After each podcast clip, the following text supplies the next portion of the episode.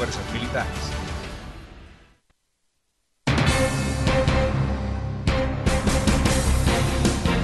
12 del mediodía 32 minutos, como es habitual a esta hora, invitados especiales en Avanzando por Colombia. Saludamos inicialmente a quienes integran esta mesa de trabajo en la capital del país, Teniente Wilmer Yacid Piña, muy buenas tardes.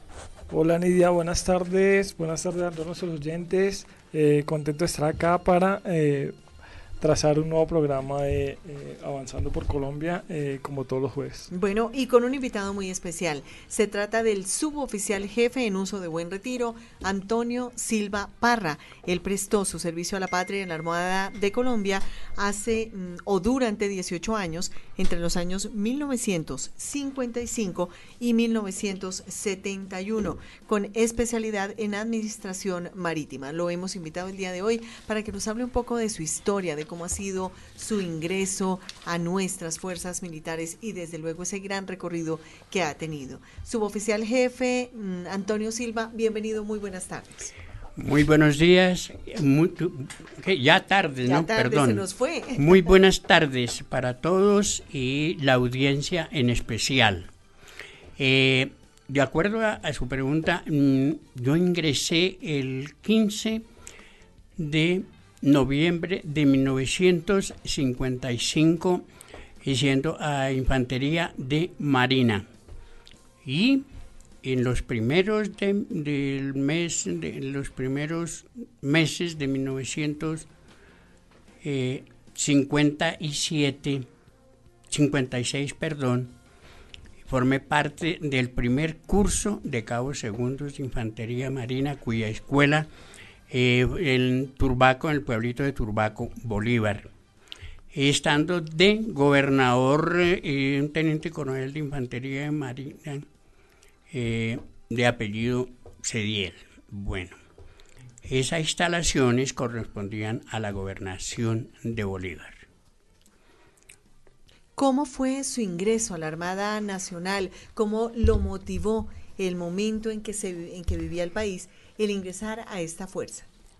Bueno, eh, yo eh, soy oriundo de un pueblito de Boyacá, cuyo nombre es Mongua. El tío mío, yo estudiaba, el rector del colegio de Mongua, vino a Sogamoso y encontró que estaban reclutando para la Armada Nacional en esa época y en los colegios.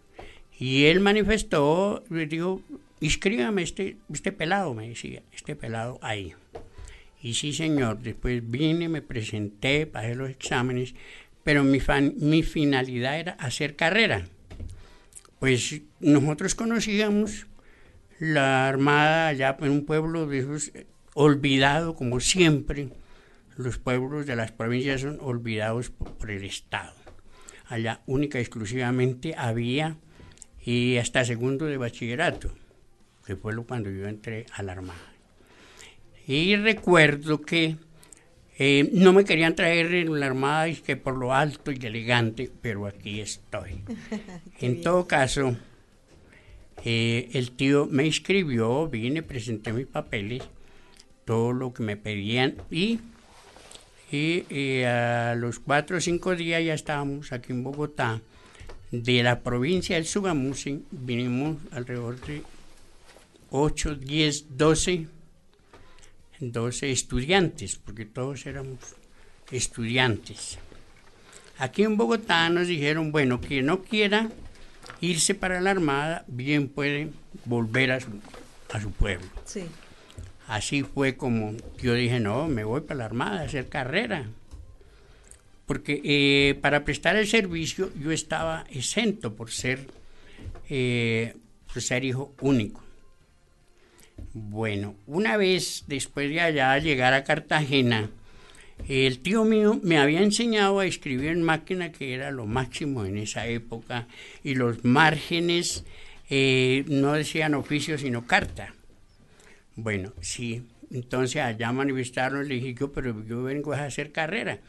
Entonces me dijeron, sí señor, Infantería Marina no tiene una escuela de formación de suboficiales, por tal motivo vamos a hacer un examen a este contingente y así fue como nos seleccionaron a 45 infantes para ir a hacer escuela en Turbaco.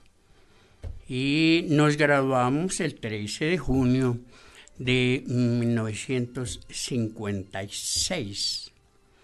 O sea que yo entré en el 55, pero la finalidad no era prestarle servicio, y no era, era hacer carrera en, en la Armada Nacional. Pero tuve la fortuna de haber sido integrante del primer curso. Nos graduamos 27 cabos segundo. Después fuimos destinados a Cartagena y, en el 56. Y en el 57, cuando la Armada le recibió al glorioso Ejército Nacional, la base de Buenaventura, el capitán encargado que iba allá de comandante me dijo, bueno, usted va a ser mi escribiente, porque yo tenía nociones ya. sí, señor, allá fuimos a Buenaventura. En el 58, cuando la revuelta que se presentó a la Junta Militar de Gobierno, eh, que eran cinco cuatro generales de las distintas fuerzas y el, y el, y el almirante Rubén Piedra y Tarango, comandante de la Armada, él asumió, no lo, no lo, no lo localizaron esa noche, y él asumió el mando de la nación, porque era la, Junta Militar de Gobierno. Y él pidió que su escolta fuera el personal de infantería de marina. El señor capitán no quería que yo formara parte de venir a Bogotá como escolta del señor almirante, porque era su escribiente. Naturalmente que accedió que yo pensaba en Bogotá consigo todo. Y preciso, sí señor, vine a Bogotá y después por mis conocimientos que tenía de contabilidad y de escribir en máquina, que era lo máximo en esa época, pues fui seleccionado para ir a hacer curso de administración en las escuelas de clases técnicas de la Armada Nacional, en, la, en el Centro de Entrenamiento Naval en Barranquilla, que era la Escuela de Grumetes, hoy es Escuela Naval de Suboficiales en la actualidad. Teniente Piña. Eh, es muy importante escuchar, digamos que este tipo de relatos de una persona que, pues, en la década de los 60, pues, era un poco diferente a lo que estamos actualmente. Digamos que mi jefe nos contaba que él había ascendido a, a, a cabo segundo eh, actualmente pues se ascienden es a cabo tercero, entonces digamos que esas diferentes facetas y, especialidades que manejaba la Armada Nacional. Digamos que cómo, cómo fue esa, esa transición de, de ser infante marina, incorporarse como infante marina, a pasar a ser parte del cuerpo naval y pues retirarse como, como jefe naval. Eh, bueno, sí, ahora pues todo, todo ha cambiado. La sociedad no es estática, siempre sigue adelante. En todo caso, en cambio, se debió a, por una parte, al interés que yo tenía de, progresar, de estudiar, porque esa era mi meta. Y es así como yo entré con segundo bachillerato, valí dos en Buenaventura y dos en Cartagena. Me fue muy bien. Y por los conocimientos que traía yo de la vida civil, pues naturalmente que en las distintas fuerzas se los explotan a uno, esos conocimientos, y son muy válidos. Eso dio margen para que hiciera yo el primer curso de administración en 1959 y el, el curso A de administración y el curso B en 1967. Y naturalmente que después de hacer esos dos cursos, todavía me escalonaron como jefe de la Armada Nacional, lo cual yo me siento muy orgulloso. Naturalmente que mi, fuerza base, Infantería de Marina, la llevo en mi corazón, porque allí fueron mis primeros pasos que di yo en la Armada Nacional. ¿Cómo fueron esos primeros años de la vida militar?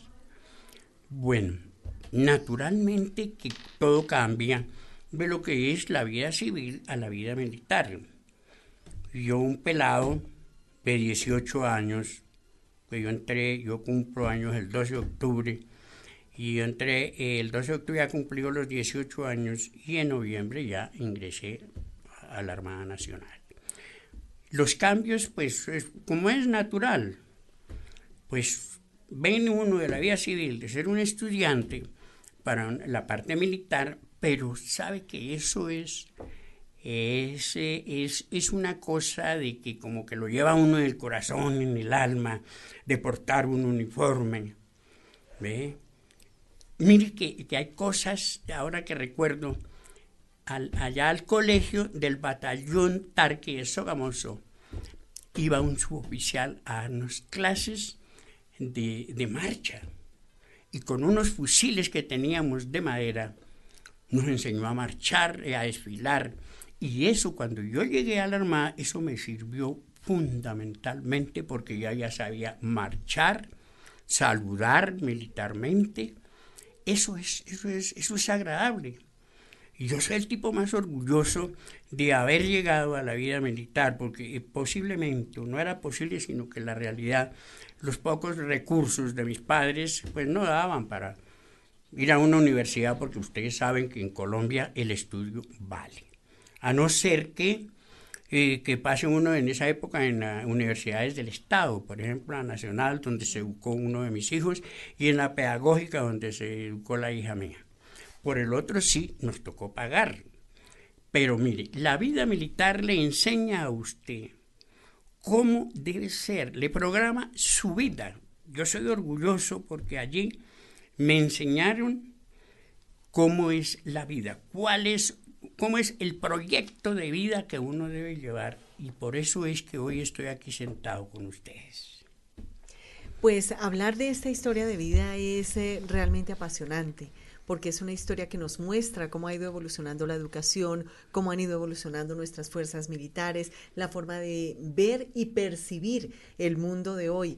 Pero en este proceso, el cambio del cuerpo de infantería de marina al cuerpo naval es un cambio importante. ¿Cómo se da? ¿Qué podemos explicarles a nuestros oyentes con respecto a ese momento? Bueno, por una parte, infantería de marina ha crecido mucho. En mi época, pues era un apéndice ahí pequeñito de la Armada Nacional. Hoy en día, Infantería de Marina, y yo me siento orgulloso de haber, sido, de haber pertenecido a Infantería de Marina, por una parte, y haber sido esa base fundamental de la primera promoción de suboficiales de Infantería de Marina. Y puedo decir con voz de firmeza que ese curso marcó la historia de los suboficiales de infantería de marina. Hoy creo que haya como sesenta y pico de cursos, pero el primer curso fue la base fundamental de la historia de los suboficiales de infantería de marina. Después, la Armada Nacional, pues ahora Infantería de Marina incluso tiene más personal activo que el personal naval. Pero esa, esa, esa, esa convivencia que hay actualmente es un orgullo para la Armada Nacional tener una infantería marina como hoy en día la tiene. La Armada Nacional, mire, es que nosotros somos infantería marina, los que cuidamos los ríos, las bases. Esa es. Y la Armada Nacional, yo no navegué, fue poco lo que conocí, porque no, navegué, por ser, eh, por ser de administración prácticamente, como se dice allá, eh, de, que, pues, de oficina. Toda mi vida fue los cargos que yo ocupé en la Armada Nacional. Desde cuando entré fueron cargos administrativos y me siento orgulloso de haber pertenecido a la Armada Nacional porque allí lo educan intelectual y psicológicamente. Por eso soy lo que soy, lo que he hecho en mi vida. Qué maravilla, Teniente Pino. Eh, a raíz de, toda su experiencia durante esos 18 años como suboficial de la Armada, eh, ¿qué es lo que más recuerda cuando era un suboficial activo? Bueno, mire, hay muchos recuerdos, anécdotas, que en la Armada eh, nosotros tenemos eh, nosotros, eh, nosotros somos de, como le dijera yo, como un poquito más jocosos, digámoslo así, ¿no? Pero eso de estar uno en las bases, de ser apreciado el uniforme de militar y no solo de la Armada, el orgullo de llevar un uniforme blanco, de camuflado como lo tienen ustedes acá, eso también es un orgullo para uno que lo lleva en el corazón, porque yo creo que entrar a la vida militar es eh, hacer patria, hacer patria, digo yo, sí señor, porque eh, ¿dónde, ¿en qué se basa, por decir algo, los políticos si no es en sus fuerzas militares, que son la defensa de un pueblo, de una nación? Los ríos, yo, pues allá en Orocue, cuando estuve allá en una comisión, que era la base, era, era, el, era el pueblo prácticamente. Y después en, Puerto Carreño, uno, uno, unos periodos muy cortos que estuve yo en esos puestos, pero el aprecio que en esa época, y todavía lo hay, de la, de, del aprecio por el militar, no solo de la Armada, de todo, policía, se ha perdido un poco esa, esa mística digámoslo así, del, del, personal civil. Pero yo creo que se tiene que recuperar y se va a recuperar muy pronto, porque el, el militar es prácticamente la defensa de los pueblos. Donde no hay militar, no hay milicia, pues no hay progreso. No hay nada prácticamente. No porque yo haya sido militar, sino que la vida me ha enseñado y mi paso por la vida militar ha sido lo mejor que yo he tenido en mi vida. Y encuentro entre paréntesis, mi señora posiblemente se enamoró de ese uniforme. Les puedo decir en esa forma, sí. Porque en Cartagena nosotros conocíamos lo que era la Armada allá en ese pueblito, pero tengo el orgullo de haber sido uno de los primeros que salió de ese pueblito allá de Mongua, Boyacá, mi patria chica, que yo la quiero mucho. Porque allí nací, aprendí mis primeras letras, ¿no? Y después en la Armada Nacional me profesionalizaron y sobre todo en administración marítima. Esos cursos eran años lectivos, como en cualquier instituto de educación superior. De ahí que nosotros tengamos el título de, de administradores marítimos. Definitivamente. 12 del mediodía, 49 minutos. Escuchen esta canción.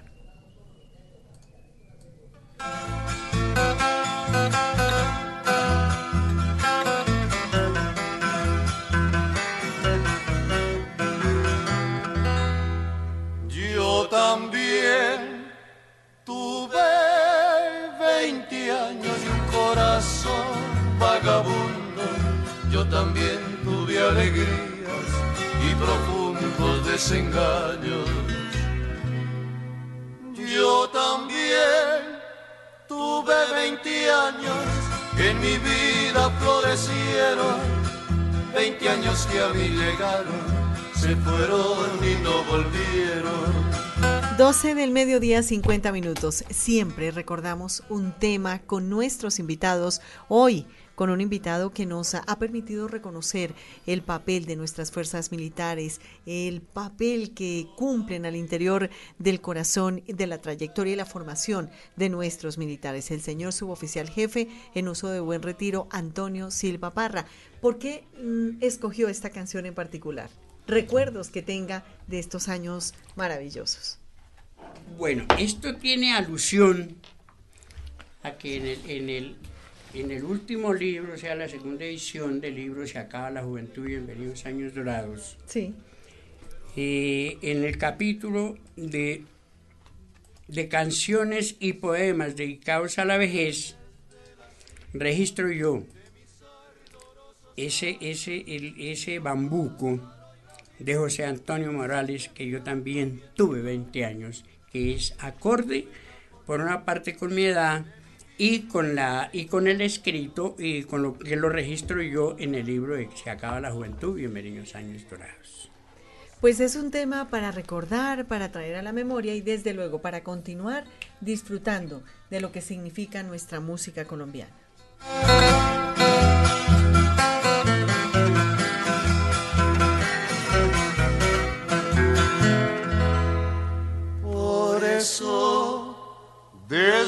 La cima de mis ardorosos años, miro pasar hoy la vida sin que me haga bien ni daño, porque tuve la fortuna de vivirla sin engaños.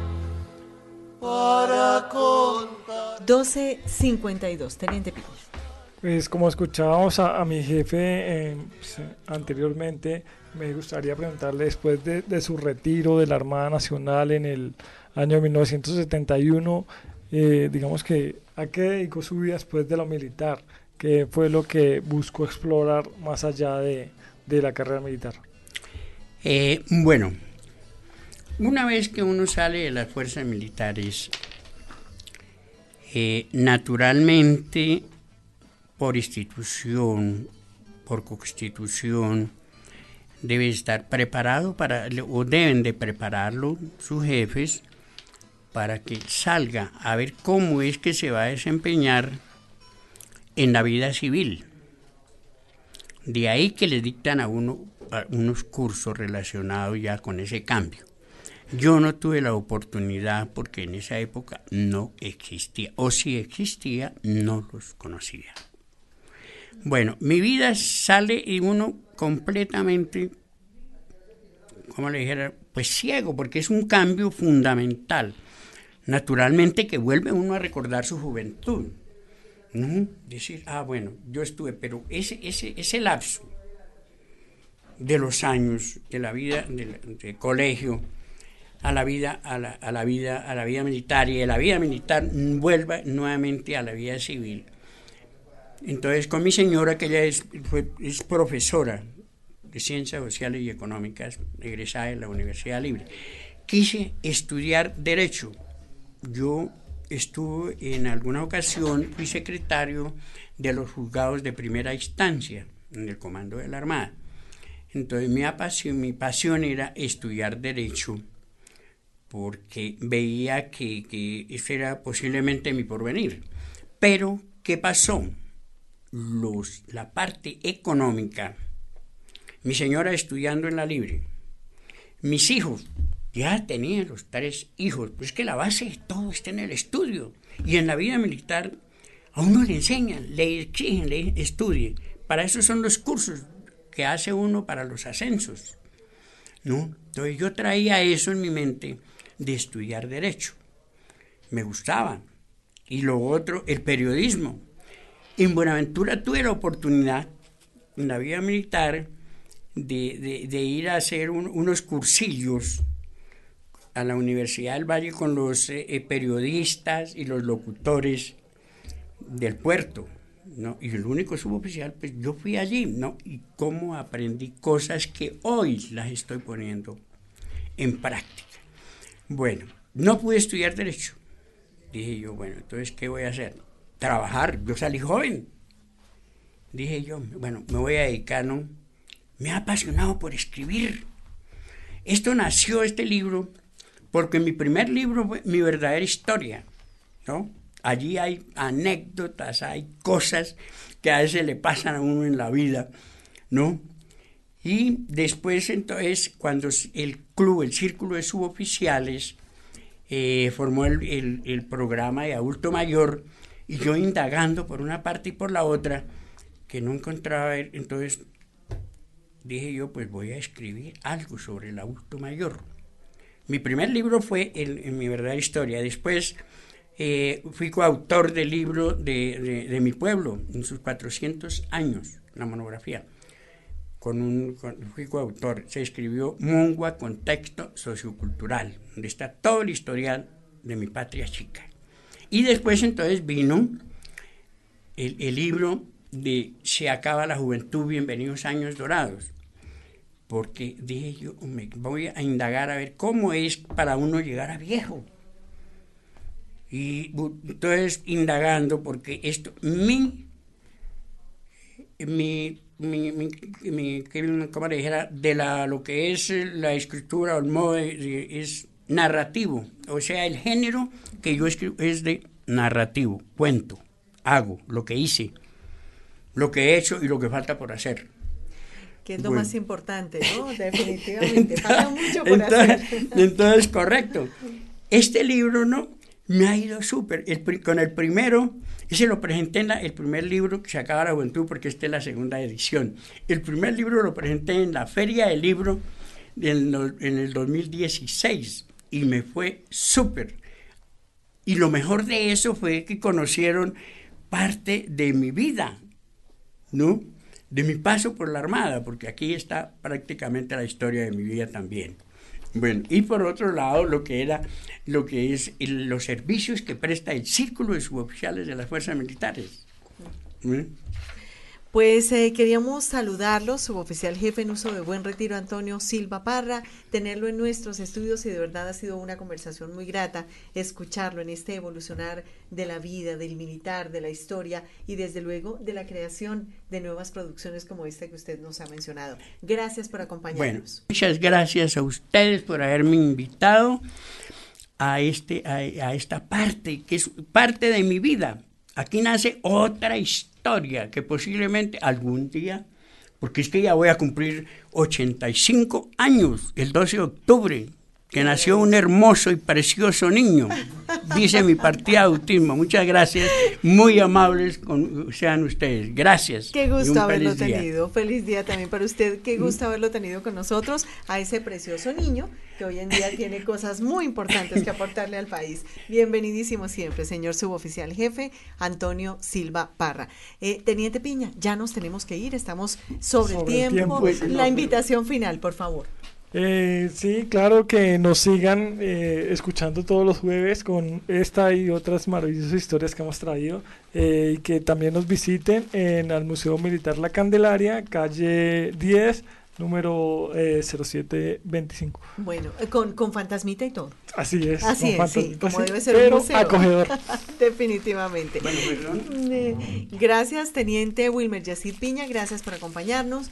Eh, al frente del Control Master, el, eh, sargento Mauricio Monsalve, muchísimas gracias por haber estado ahí atento a toda la información. Y quien les habla, Nidia Janet Martínez en la coordinación, muchísimas gracias por seguir con nosotros en las emisoras del Ejército Nacional. Colombia Estéreo, Colombia Estéreo, emisora del Ejército Nacional. En Bogotá, Colombia Estéreo, emisora básica.